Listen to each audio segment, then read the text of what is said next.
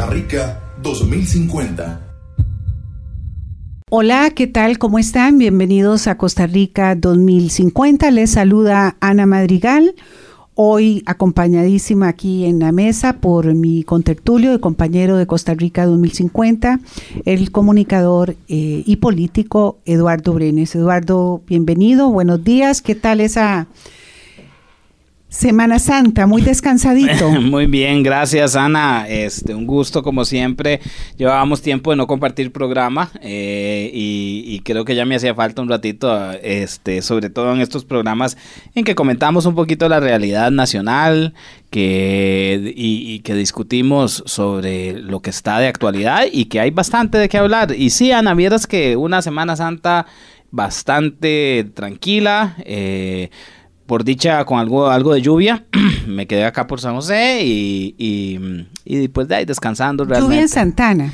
En Santana llovió, sí, en Santana llovió y fuerte. El día jueves llovió toda la tarde hasta la noche. Ah, pues yo del lado aquí de Curridabat no, una tarde y fue muy, muy efímera. Ah, no, no, no, allá llovió largo y tendido, trapó era necesario porque, bueno, Santana pues tiene un clima, es el inicio del clima pacífico, este, entonces somos de un clima mucho más seco y caliente y definitivamente que entre el clima de Curry y el clima de Santana uno se siente la diferencia y dejaste tus eh, eh, actividades políticas de lado para, para usar la Semana Santa de reflexión, de, bajar un poquito la velocidad de la cotidianidad. Pues más o menos, vieras que este, pues yo soy una persona que me gusta mucho estudiar, leer y me dediqué a, adelantar en algunas cositas que, que, necesitaba desde la perspectiva política, que, que quería leer, que quería analizar. Eh, también estuve preparando algunos programas este, para Costa Rica 2050. Este, este jueves tenemos a, al director de teatro Luis Carlos Vázquez, que es el, el, que está encargado del gran espectáculo que se va a presentar en el Teatro Nacional, que es Cabaret, un musical eh, muy famoso. Este, Qué lindo. ¿Cuándo inicia? Eh, inicia el 5 de mayo. Es una coproducción entre el Teatro Expresivo y el Teatro Nacional. Es un, un proyecto público-privado. Eh, con un musical interesantísimo desde la perspectiva política, porque Cabaret se estrenó en 1968, es basado en, una, eh, en un libro de un escritor inglés que después fue adaptado como un, como un guion de una película inglesa que también después pasó a ser un, una obra de teatro en, en, Nueva York en los años 50 y finalmente se convirtió en un musical en el año 68. Y lo interesante es que revela el ambiente de entreguerras en la segunda, entre la primera y la segunda guerra mundial, el ascenso del nazismo y la, eh, la persecución de las personas que pensaban diferente.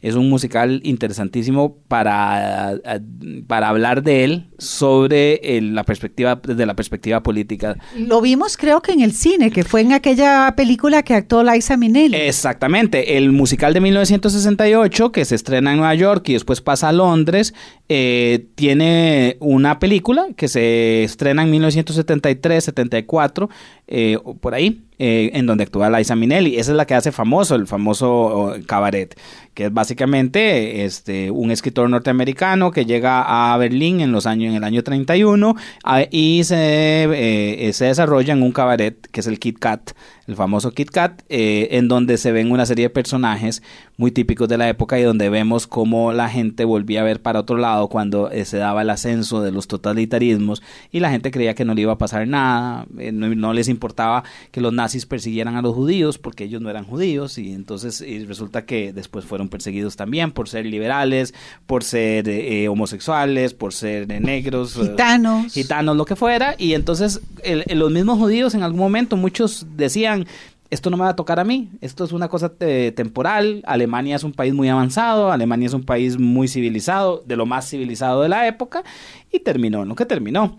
Entonces eso, este, este musical tiene una fuerte connotación política también en el sentido de hacer un llamamiento a que no podemos ser, eh, este, em, ¿cómo se llama?, indiferentes a los ascensos y, de estos totalitarismos. Y en un momento como el actual, Ana, estamos ante un ascenso de esas cosas. Claro, eso a eso iba, que muy oportuna la, la puesta en escena de esta obra aquí en Costa Rica porque Eh, creo que muchos, muchísimos costarricenses, eh, igual que en la época de entreguerras, eh, están viendo para otro lado. Totalmente, Ana, y, y, y, además desde una perspectiva, digamos, eh, de, mensaje político, está muy bien porque creo que está muy adecuado para la época, y también es muy interesante porque Costa Rica no tiene una tradición de musicales. Entonces, desde una perspectiva escénica, teatral, eh, es muy interesante porque el musical es un, es un género realmente para masas. Es interesante ver el origen, y eso lo vamos a hablar en el programa, de, dónde se originan los musicales. Los musicales se originan de, la, de una forma de hacer accesible al gran público este, obras que eran muy densas, pero que fueran más ligeras, ¿verdad? Y el musical tiene su origen en las operetas, en las zarzuelas, en España, pero en Estados Unidos se desarrolla muchísimo en el siglo XIX y sobre todo se hace para ese montón de inmigrantes que estaban llegando a Estados Unidos que no conocían muy bien la lengua en inglés y necesitaban espectáculos que con la música y con la, el canto pudieran entender sin tener que ponerle mucha atención y que fueran muy vistosos. Y entonces el musical es una forma de transmitir mensajes a las grandes masas. ¿Te acuerdas de algún otro musical que, que haya tenido buen suceso, impacto aquí en Costa Rica?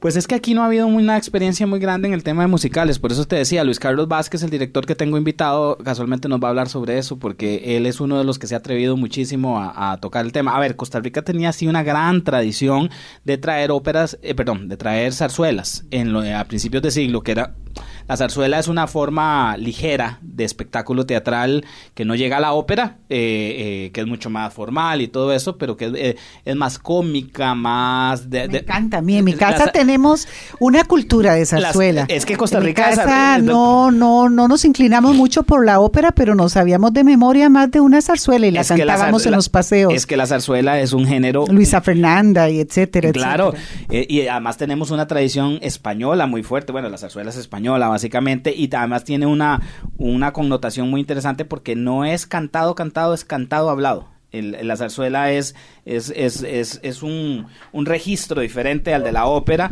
no es tan pomposo eh, y tiene mucha parte cómica y, y, y de drama, ¿verdad? Y es ligero, pero es maravilloso, las zarzuelas son bellísimas y Costa Rica tenía una tradición de zarzuelas desde el siglo XIX impresionante.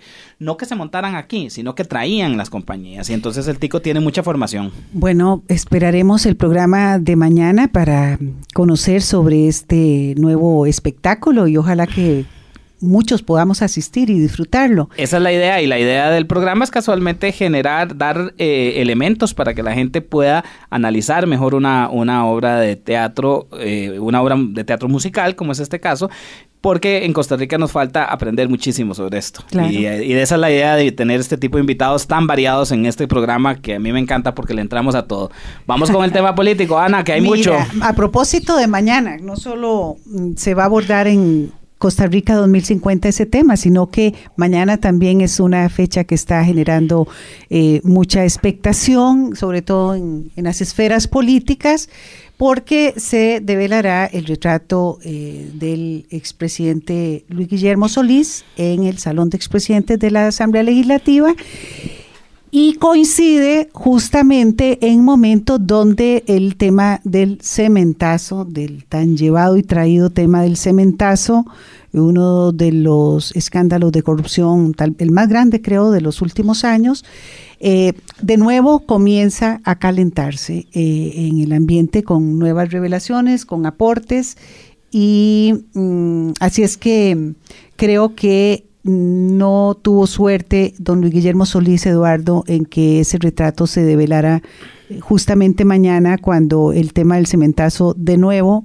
eh, sube a no sé cuántos grados Fahrenheit. Sí, Ana, sí, definitivamente en este tema del cementazo hay mucho, muchos puntos de los en los que hay que, que, de los que hay que hablar y de los y, aristas eh, que hay que abordar. Primero que todo, como vos lo decís, eh, Luis Guillermo Solís mañana devela el retrato, que tiene una, un componente interesante, Ana. El retrato se revela, se devela mañana en el Salón de Expresidentes de la Asamblea Legislativa por cabezonada de la presidenta legislativa, Carolina Hidalgo, que eh, ella que no quiere irse de la presidencia, que recordemos que ya ya cambiamos de presidente el primero de mayo, sin ser ella la que devela ese, ese retrato. Y para, al parecer, según en Corrillos se comenta, eh, se apuró algo que no estaba listo todavía. El retrato parece no estaba todavía completamente listo, se corrió muchísimo para que ella lo pudiera hacer antes. Recordemos que estamos en la última semana, ¿verdad? Pero parece también que el presidente Solís fue el que pidió que se adelantara la Ah, fecha. eh, es un juego entre ellos, son del mismo partido. O sea, él, él no quiere dejar mal a Carolina y, y entonces él dice que es él, se asume un expresidente. Recordemos que, que, como decía Felipe González, es como un jarrón chino, ¿verdad? Este, que es, es algo valiosísimo que no sabemos dónde poner en la casa y que en todo lado estorba. Este, pero entonces tienen mucha libertad los expresidentes para, para poder asumir responsabilidades en ese sentido. Pero ¿por qué quiero mencionar esto de, de- Carolina Hidalgo y de, y de, y- y de esto? Porque ellos quieren eh, evadir ante, ante todo, Ana, eh, el, el- el asunto mediático. ¿Por qué? Porque resulta que en los últimos meses, en el último mes y medio, se han venido develando una serie de información periodística con que se basa en fuentes judiciales, porque básicamente es información, recordemos que CR Hoy, La Nación por ahí, que, pero creo que más que CR, sobre todo CR Hoy, ha ido develando relacionado con el expediente. ¿Qué cosas han salido diferente de lo que ya sabíamos?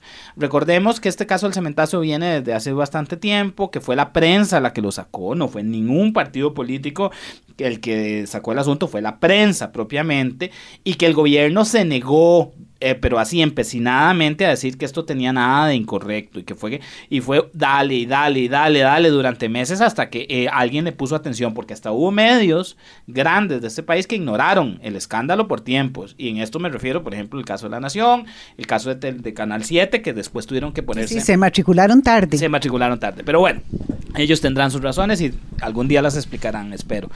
Eh, eh, yo lo que sí veo aquí, son dos cosas. Es que han habido revelaciones importantísimas, como por ejemplo, Ana, la revelación de que Paola Mora, después de que había dicho que ella no había tenido ningún contacto con Mario Barrenechea, que con Costos se hablaban, y con Juan Carlos Bolaños también, que, que Juan Carlos Bolaños era si acaso se habían visto dos veces.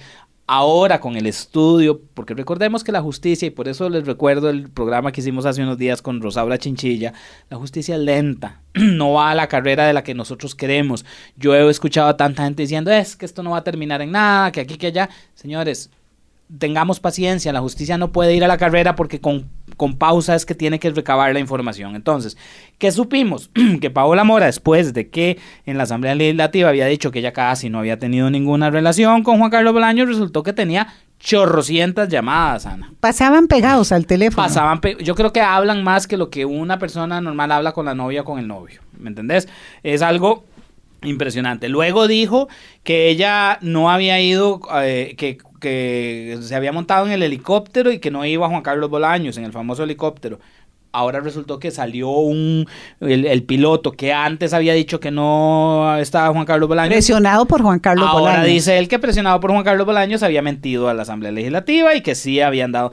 Entonces, y recordemos muy bien que Paola Mora es íntima, íntima amiga de Morales Zapata, el exdiputado del PAC, y que Morales Zapata es era el poder detrás del trono a la par de Luis Guillermo el Solís que le hablaba al oído y el que le besaba el cachete. el que le hablaba al oído, el que le besaba el cachete.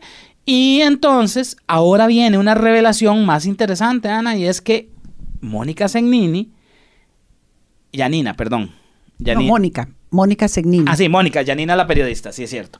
Mónica, que es la hermana, ¿verdad? Son hermanas. Eh, Mónica Segnini, una pieza meramente del PAC, porque hablemoslo claro, ella siempre fue del PAC. Pues bueno, eh, esta señora Segnini, que era directiva nombrada por el gobierno de Luis Guillermo Solís en el, en el Banco de Costa Rica, denuncia abiertamente que ella advirtió cuando ellos empezaron, ella y otros directivos empezaron a ver una serie de irregularidades con este préstamo y otras cosas y se acercaron al presidente y el presidente primero que todo se negó. Estamos hablando de que ya ella es la primera que implica directamente al presidente, Ana, al presidente Luis Guillermo Solís.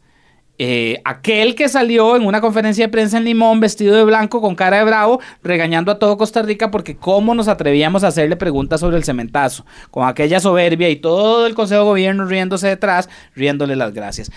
Nos estabas comentando, Sí. Eduardo, antes del corte, un poquito la- los resultados de la comparecencia que tuvo Mónica Segnini en una de las comisiones, en la Comisión de Ingreso y Gasto Público del Congreso. Sí, en efecto, Ana. eh, en- estábamos en cuáles eran las cosas nuevas que habían salido con respecto al cementazo. Y decíamos que eh, eh, Mónica Segnini compareció ante el Congreso. Ya ella había dejado ver en una entrevista, creo que la había hecho a Delfino CR, no recuerdo muy bien si fue a él o fue a CR hoy, creo que fue a Delfino.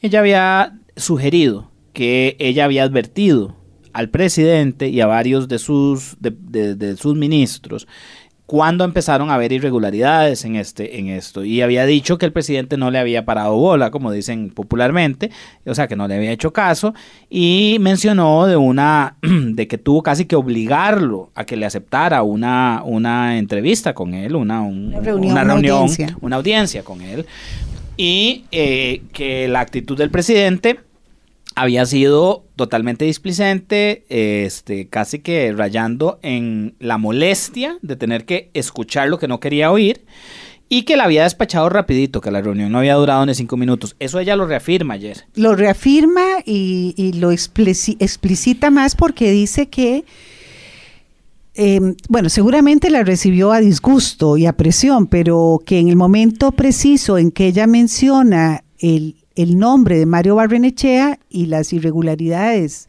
relacionadas con eh, Mario Barrenechea, y el presidente Luis Guillermo Solís eh, se queda impávido, nada más vuelve a ver el reloj y le dice me tengo que retirar, voy para otra reunión y que no tuvo la cortesía elemental siquiera de haberle dicho, mire, busquemos otro espacio, digámosle a mi secretaria que, que nos agende una nueva reunión, prácticamente la dejó hablando sola. Sobre todo un presidente que era conocido por los medios periodísticos, por las personas del mundo político.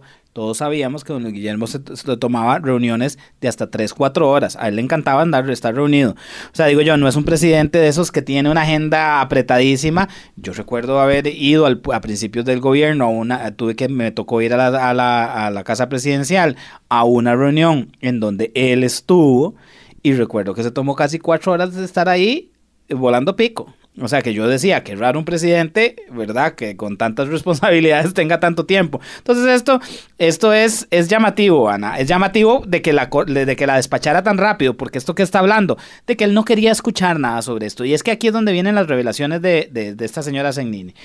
¿Qué revela? Revela, uno, que Casa Presidencial, que Paola Mora era una pieza de casa presidencial y una pieza de confianza que se quería mantener a todas luces, a pesar de que ya habían habido revelaciones periodísticas que la hacían sospechosa desde toda perspectiva de haber participado en el otorgamiento irregular de este préstamo. Y aún así el presidente seguía metiendo cabeza. ¿Por qué? Porque había una gran relación de amistad con eh, Morales Zapata, su mano derecha, y con su otra mano derecha o mano izquierda, como le Mariano queramos llamar, que es Mariano Figueres, exactamente. Entonces, esa es una primera revelación. Lo otro que me revela a mí, de lo que yo escuché que ella dijo, es lo interesante que el ministro de la presidencia, Sergio Alfaro, quien hoy eh, funge como embajador en Bruselas por premio del gobierno de Carlos Alvarado, porque ahí es donde otro punto del que quiero llegar más adelante, este Sergio Alfaro fue otro que presionó y que el presidente Luis Guillermo Solís, dijo Segnini, llamó a uno de los directivos y le dijo abiertamente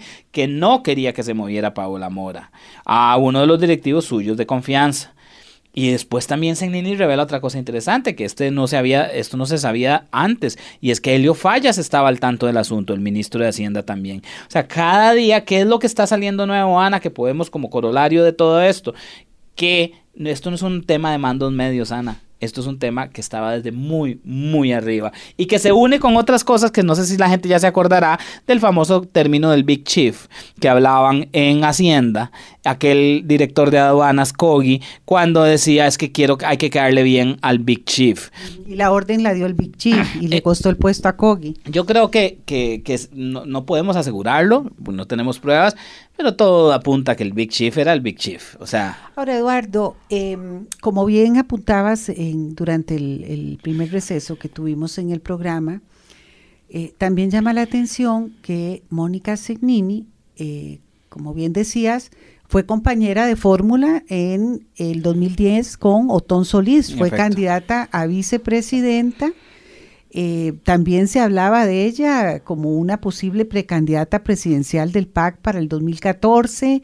Eh, fue ejecutiva de, de Cadesco y resulta que ayer en la comparecencia todo las irregularidades que ella olfateaba y comprobaba y sentía no quedaron documentadas, pero ni siquiera en ni en una carta, ni en una circular.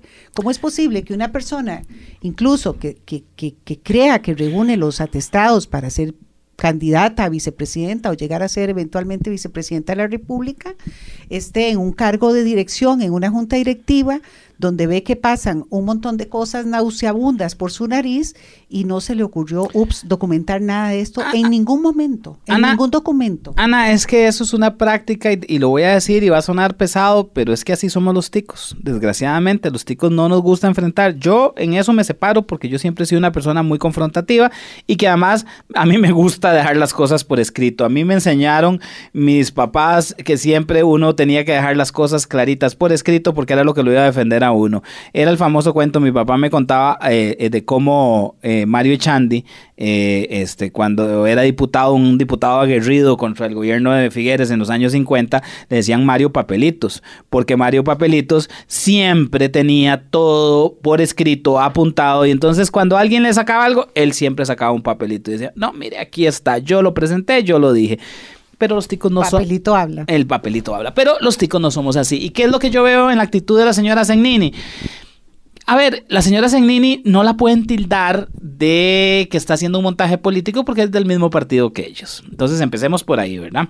Entonces, pero, ¿qué es lo que ahora la acusan? De que ella no dejó nada o ninguna constancia, ¿verdad?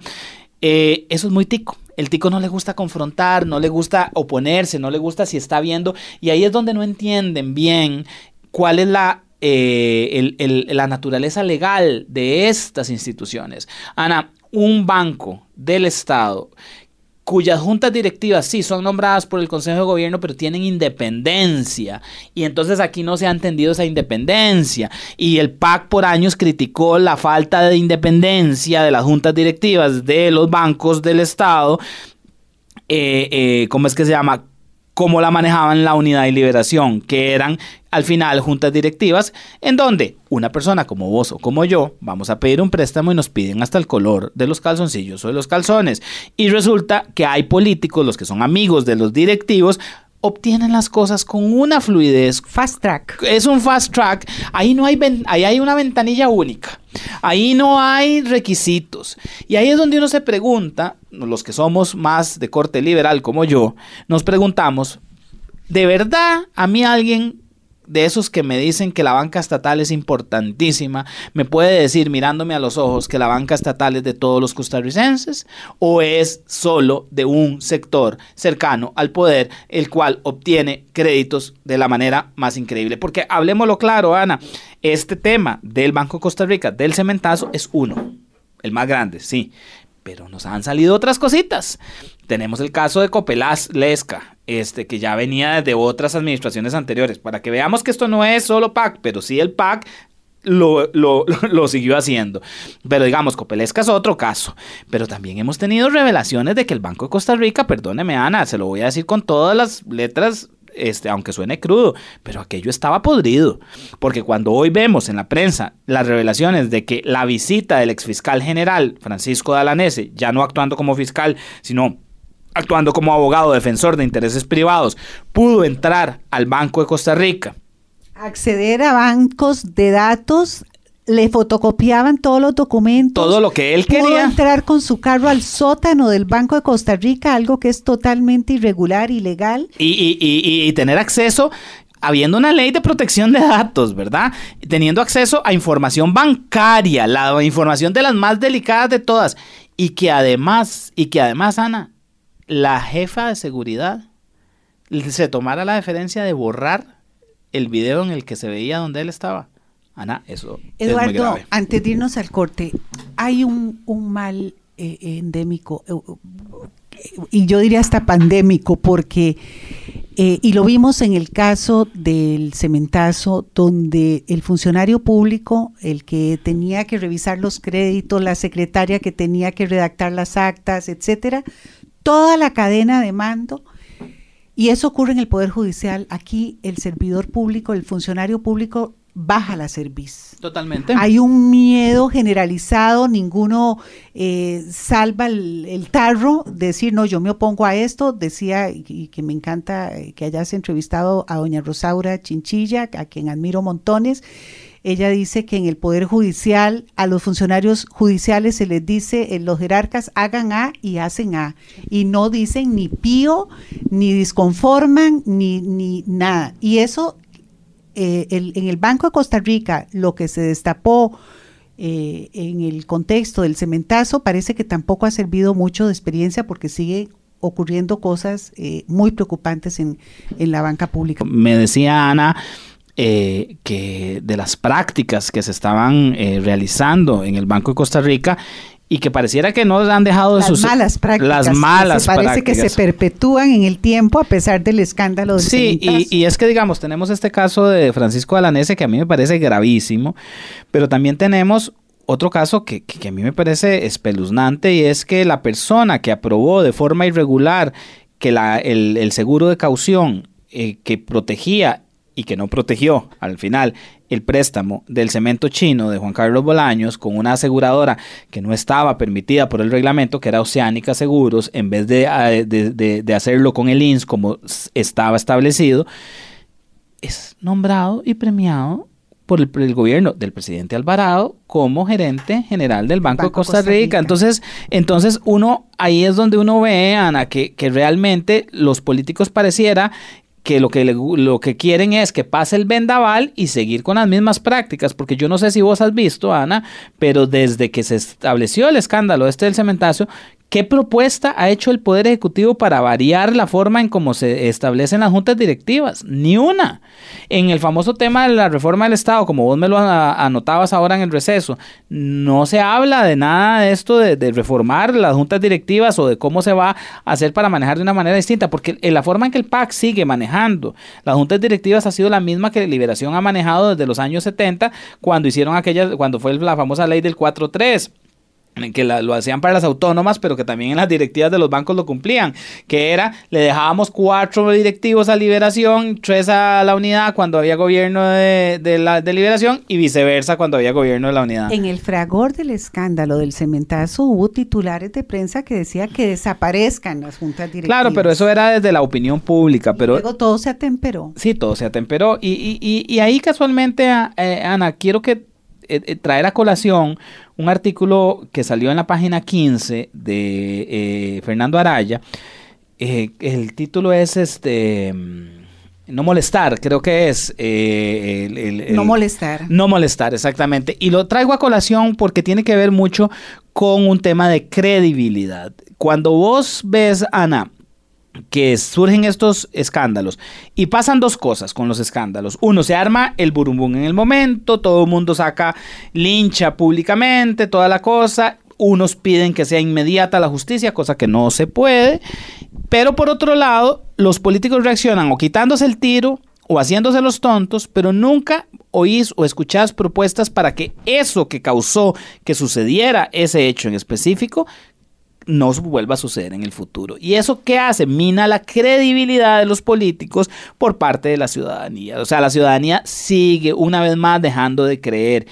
Y a eso me refiero con el artículo de no molestar. Fernando Araya en este artículo de una manera magistral, yo realmente a él lo admiro muchísimo, me encanta lo que escribe, dice que no es imposible que los políticos y el Estado vuelva a adquirir cierta credibilidad frente a la ciudadanía, pero que la mejor manera de eh, adquirir esa credibilidad no es haciendo más promesas que no va a cumplir o que sabe que no va a cumplir. Ni clientelismo, ni, ni, exacto, es ni eh, narcisismo, ni egoísmo. Es, es establecer una conjunción entre hacer soñar a la gente con un mundo mejor, con una Costa Rica diferente, con una fuerte base ética social, de ética social, que es importantísima, es decir, que lo que yo digo lo compruebo con mis actos, pero sobre todo que es la base del título del artículo, con no molestar. Y es entender que el Estado no es el motor de la sociedad.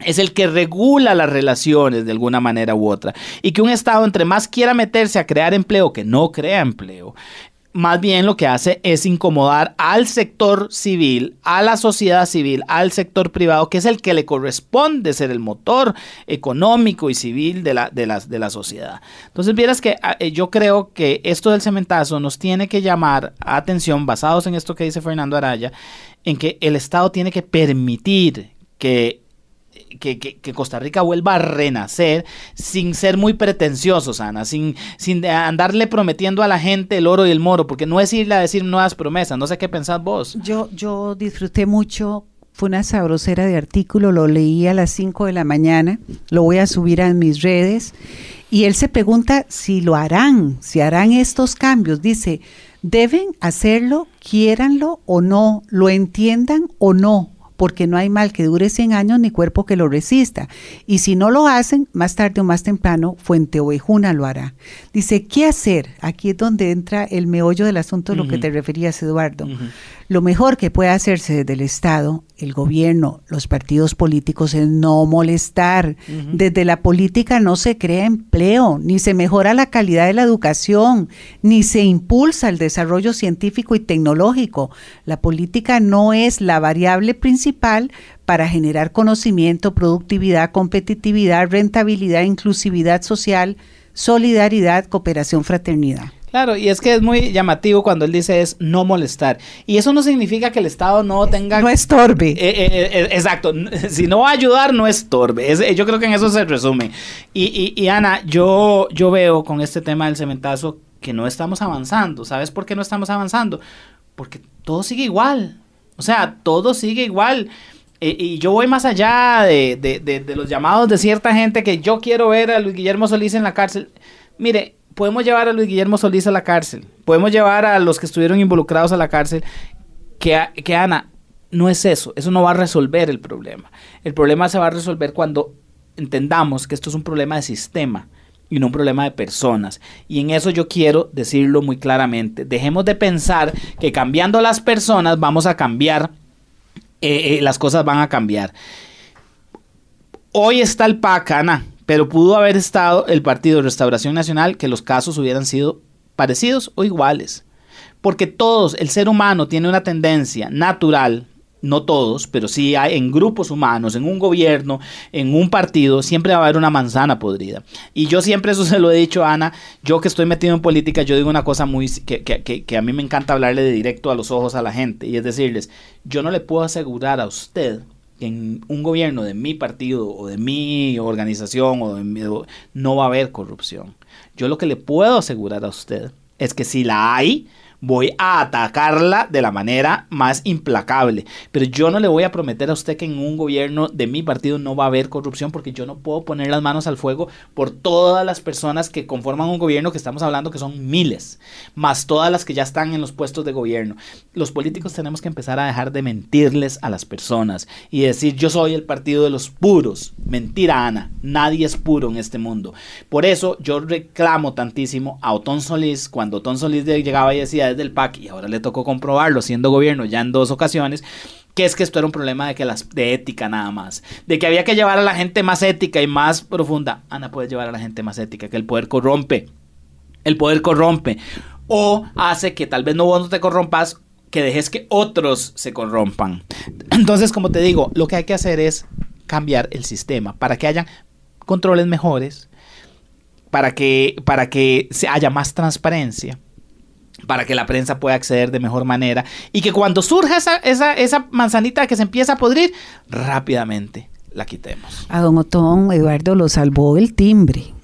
con ese nombramiento en el BESIE, porque... Lo salvó el timbre, le salvó la bolsa, ese, ese voto de silencio que hizo, que él se escuda en que fue una cláusula contractual, eh, Cuando le conviene. Lo le ha permitido eh, brincarse con garrocha y dar la cara en estos escándalos eh, en los que se ha visto eh, el pague, sobre todo la, el, el, ¿Qué me decís de los garantes fraude, el fraude, el, fraude con la plata de, con el, escándalo en el Tribunal Supremo de Elecciones. Ah, sí. yo, yo pienso, bueno, los garantes éticos también parece que hicieron otro voto de silencio, pero, pero quería preguntarte, Eduardo, ¿cómo cree usted que se va a blindar el expresidente Luis Guillermo Solís mañana? Em, la prensa está deseosa de, abordarlo, eh, sobre todo por el cráter de 900 millones que dejó después de que eh, había mm, proclamado Urbi, Urbi de Torbi, eh, que había hecho un manejo heroico de las finanzas públicas y parece que mm, pidió a la administración del Congreso que incluso eh, descartaran el coctelito que iba a haber eh, en el acto de mañana. Eh, pareciera que esa es la forma en que ya se está escudando para evadir las preguntas de la prensa. Sí, Ana, sí, no es el mejor momento para Luis Guillermo Solís y definitivamente, a ver, hablemoslo siendo muy justos. todo presidente que deja el poder el, durante el primer año después de que deja el poder no es el más popular eso le pasó a Laura Chinchilla, le pasó a Oscar Arias y le ha pasado a todos. Eso es, eso es muy natural. acordémonos que Laura Chinchilla era muy mal vista al principio, después se reivindicó un poco por ahí y digamos ya no la ven tan mal. Y siempre uno tiende a ver más mal al que acaba de suceder. Pero, independientemente de eso, Luis Guillermo Solís tiene una cola en muchos temas que no lo va a dejar tranquilo por mucho tiempo. Eh, él se fue para Estados Unidos a dar clases y eh, hace, hace que la gente que la gente esté eh, muy molesta con él porque además yo creo que Luis Guillermo Solís tiene una característica frente a otros. Luis Guillermo Solís nunca aceptó bajo ninguna circunstancia que él cometió ningún error. O sea, solo el caso de la forma en que manejó el tema del cementazo, la soberbia era impresionante. Y el caso de las finanzas públicas, ni qué decir. O sea, Luis Guillermo Solís, estas son las horas que no acepta que su gestión financiera del Estado fue desastrosa, desastrosa. Y entonces mañana eh, lo van a querer abordar la prensa.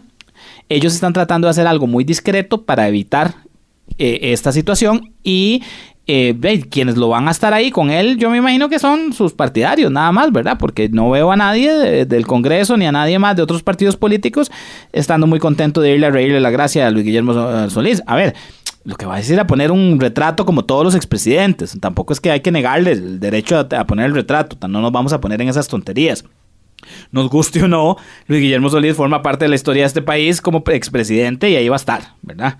Eh, este, yo por eso siempre me opuse a la, a la, a la necesidad de Don Beto de no querer... Que haya sido uno de los capítulos más negros de nuestra historia. sí, mira, pero fue parte de nuestra historia, la historia no la podemos borrar. Por eso cuando, no, cuando Don Beto no quería que pusiéramos a Tinoco porque había sido dictador, ay, a ver, eso era muy, eso era muy, muy relativo, porque de, básicamente la Junta Fundadora de la Segunda República, después de, de, de 1948, fue una dictadura por dos años y ahí estuvo don Pepe Figueres y ahí está el, retrato de don Pepe. Entonces no seamos selectivos con la historia, no solo la que nos conviene. La historia está ahí y hay que recordarla. Tal vez no hacerle, no hacerle este, o grandes homenajes. Yo no le voy a hacer nunca un homenaje ni voy a estar feliz de hacerle un homenaje a Tinoco, pero no voy a negar que Tinoco existió y que existió su gobierno.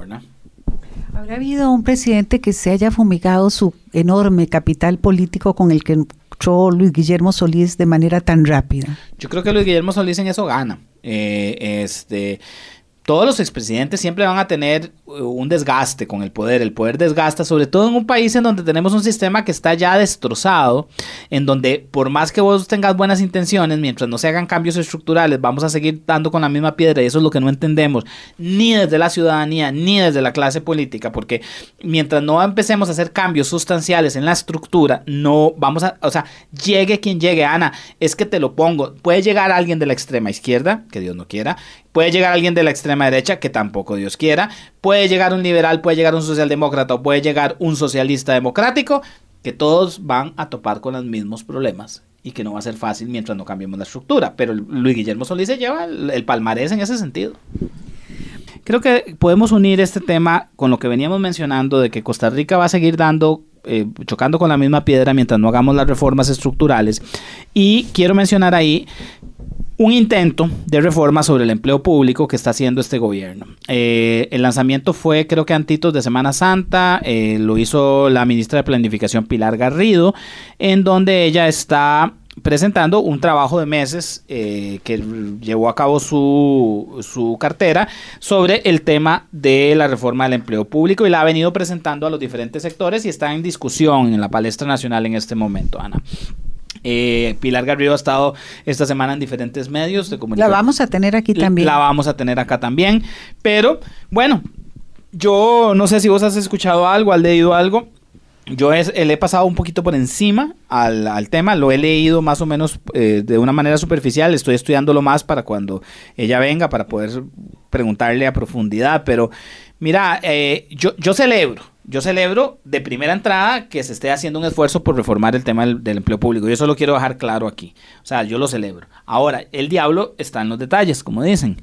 Eh, este, no me han gustado algunas de las cosas que ella ha dicho. Otras sí, me parecen muy bien. O sea, yo creo que ellos tienen claro el norte de que hay que evaluar por desempeño, por objetivos, que, el, que se tiene que eh, establecer elementos de medición de la gestión del empleado público no me gusta demasiado el hecho de que, bueno, eh, temas como de que se van a subir los salarios, que para equipararlos al sector privado, para que sea más el salario base y no haya, no tengan que haber muchos incentivos. Eso como que riñe con aquel objetivo de... De que haya un recorte. De que haya recorte de gasto público. Eh, claro, ellos lo, ellos lo justifican diciendo que a largo plazo la inversión que se hace inicial... Va a haber un retorno de inversión. Va a haber un retorno de inversión. Ahora, yo quisiera revisar esos números con todo el, el dolor del alma yo cada día le creo menos al gobierno. Este, y entonces me gustaría revisar esos números y no solamente creérmelos porque dicen, te lo digo, ¿por qué te digo que cada día le creo menos al gobierno? Porque ve cómo nos vendieron lo de la canasta básica y no sé si viste que doble check del semanario universidad sacó el día de ayer que toda la metodología de, de, de lo de la, a qué productos se incluyeron en la canasta básica resulta que no era tal cual el gobierno lo había explicado este, lo que me deja entonces ahora muchas dudas con lo que me dicen, ¿verdad? Por eso es que es mejor chequearlo. Pero bueno, como te digo, celebro que se esté haciendo la reforma del empleo público, celebro que se quiera medir desempeño, tengo mis grandes preguntas que me encantaría hacerle a la ministra y te dejo algunas lanzadas ahí. Ella habla, en la actualidad, no sé si vos sabes, el 99,99% de los empleados públicos son calificados de excelente, lo que hace que la anualidad eh, se les dé automático. Eh, ellos están cambiando, queriendo cambiar eso y están estableciendo, a mi parecer, un porcentaje muy alto como mínimo, como máximo para ser calificado como excelente, que además sería, haría que les den un bono, eh, que sería el único incentivo el único, el que único se entregaría en junio. Eso está bien, Ana. Te es lo digo. Un 10% del salario. Exacto, eso está bien. Eso está bien en el sentido de que en el sector privado funciona así. Uno, yo he trabajado en el sector privado, sobre todo en el sector transnacional, y uno tiene derecho a un bono al año. Y ese bono está relacionadísimo con que hayas cumplido los objetivos. Y entonces, vos puedes obtener el 100% del bono o porcentajes de, ese, de ese bono, de acuerdo a tu desempeño. Entonces, si vos fuiste calificado de excelente, vas a obtener el 100%, pero si fuiste calificado de notable o sí, de, en este proyecto ley dice que hasta un 30% por institución. Y ahí, es donde yo... Y no, y no necesariamente todos los años se le dé el bono al mismo. Entonces, si un 33% de la planilla de la institución calificó con, como excelente, eh, se hace una curva para que se le dé el bono o se le dé ese incentivo solo a un 30%, ese es el techo. Ahora... Yo, yo, yo tengo dudas con eso, Ana. Eh, en las empresas privadas no es tan alto ese porcentaje. Del, eh, o sea, se supone, y eso hay estudios en recursos humanos y todo. ¿El porcentaje del 30 o del 10? Del 30% de la planilla de la institución. no yo he escuchado y he visto, y mi experiencia en, en, en el mundo corporativo, el 30% es altísimo. Normalmente es, se habla de que calificados como buenísimos o excelentes, o sea, como los top, top performers, como dicen en inglés, este, son menos del 15%. O sea, aquí estamos siendo súper laxos. Por eso quiero preguntarle a ella de dónde salió ese, ese dato del 30%. Eh, este, y eso no significa que los otros no van a recibir bono, Ana, porque ahí es donde viene mi otra pregunta. Estamos hablando que a ese 30% les van a dar el 100% del bono, pero ¿por qué no hacer escalonado? Que si vos te calificaron de notable o de bueno, recibas un 80, un 70, un hasta un 50% del bono.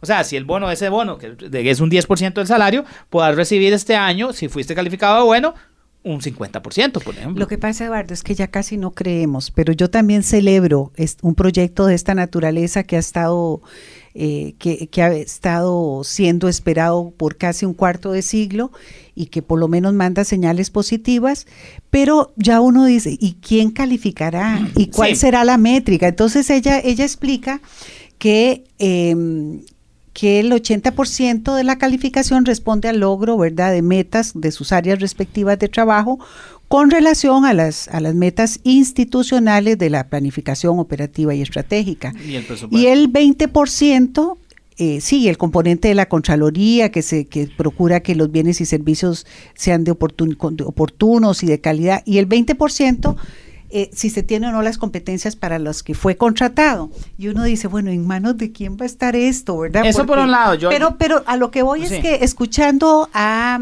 especialistas en derecho laboral, eh, me parecía muy acertado. Uno de ellos decía, aquí lo importante o el éxito de este proyecto de ley no es el, la exitosa llegada a puerto, sino lo que va a ocurrir después, ya con aplicación de la ley, que ojalá salga bien redactada, bien cocinadita, que no pase lo que pasó con la ley procesal laboral ni con la ley procesal penal, eh, leyes que más bien generan más confusión, sino que salga con letra clarita, este, y, oportuna y que el éxito del proyecto ley eh, de empleo público Mm, comenzará a verse y a medirse y a retarse a partir de su promulgación. Sí, Ana, ya para ir cerrando, porque ya tenemos poco tiempo, yo de no vamos a poder entrarle a profundidad en este tema. Yo lo único que te digo es... este ni a otros tres temas que traíamos. Yo, yo es, lo único que te puedo decir para ir cerrando rápidamente es, sí, al igual que vos, soy poco crédulo, tengo muchas preguntas, hay que profundizar más en este tema, hay que preguntar mucho. Y esto no va a cambiar solo o sea, que tengamos claro, los costarricenses solo porque aprobemos la ley. Tiene que haber un cambio de cultura institucional en la aplicación de esta ley. Es decir, esto tiene que ir aparejado no solo con el cambio legal, sino con el cambio de evaluación, de meterle a los empleados públicos que su gestión está enfocada en los usuarios de su servicio y que esa función tiene que ser evaluada y que y, entonces en ese sentido. Entonces, este, eh, o sea, no solo es la ley, sino también es el cambio de cultura institucional. Y eso va a depender mucho de los jerarcas del gobierno. Me gustó otro punto, te digo que me encantó, la verdad, es cómo se van a elegir las gerencias, las altas gerencias de las instituciones, que van a ser por contrato fijo. Eso me gustó. Es decir, los puestos más altos, como gerentes, directores de áreas y todo eso, van a hacerse concursos y va a haber eh, un contrato fijo. Es decir, a usted se le contrata por un plazo de cinco años para cumplir ciertas metas. Eso es con el ánimo de irse sacudiendo los pegabanderas. Exactamente. Muchísimas gracias, Eduardo. Gracias a ustedes también. Nos escuchamos, escucharán a Eduardo mañana, jueves, eh, y yo regreso el viernes. Gracias, nos vemos. Hasta luego. Muy buenos días.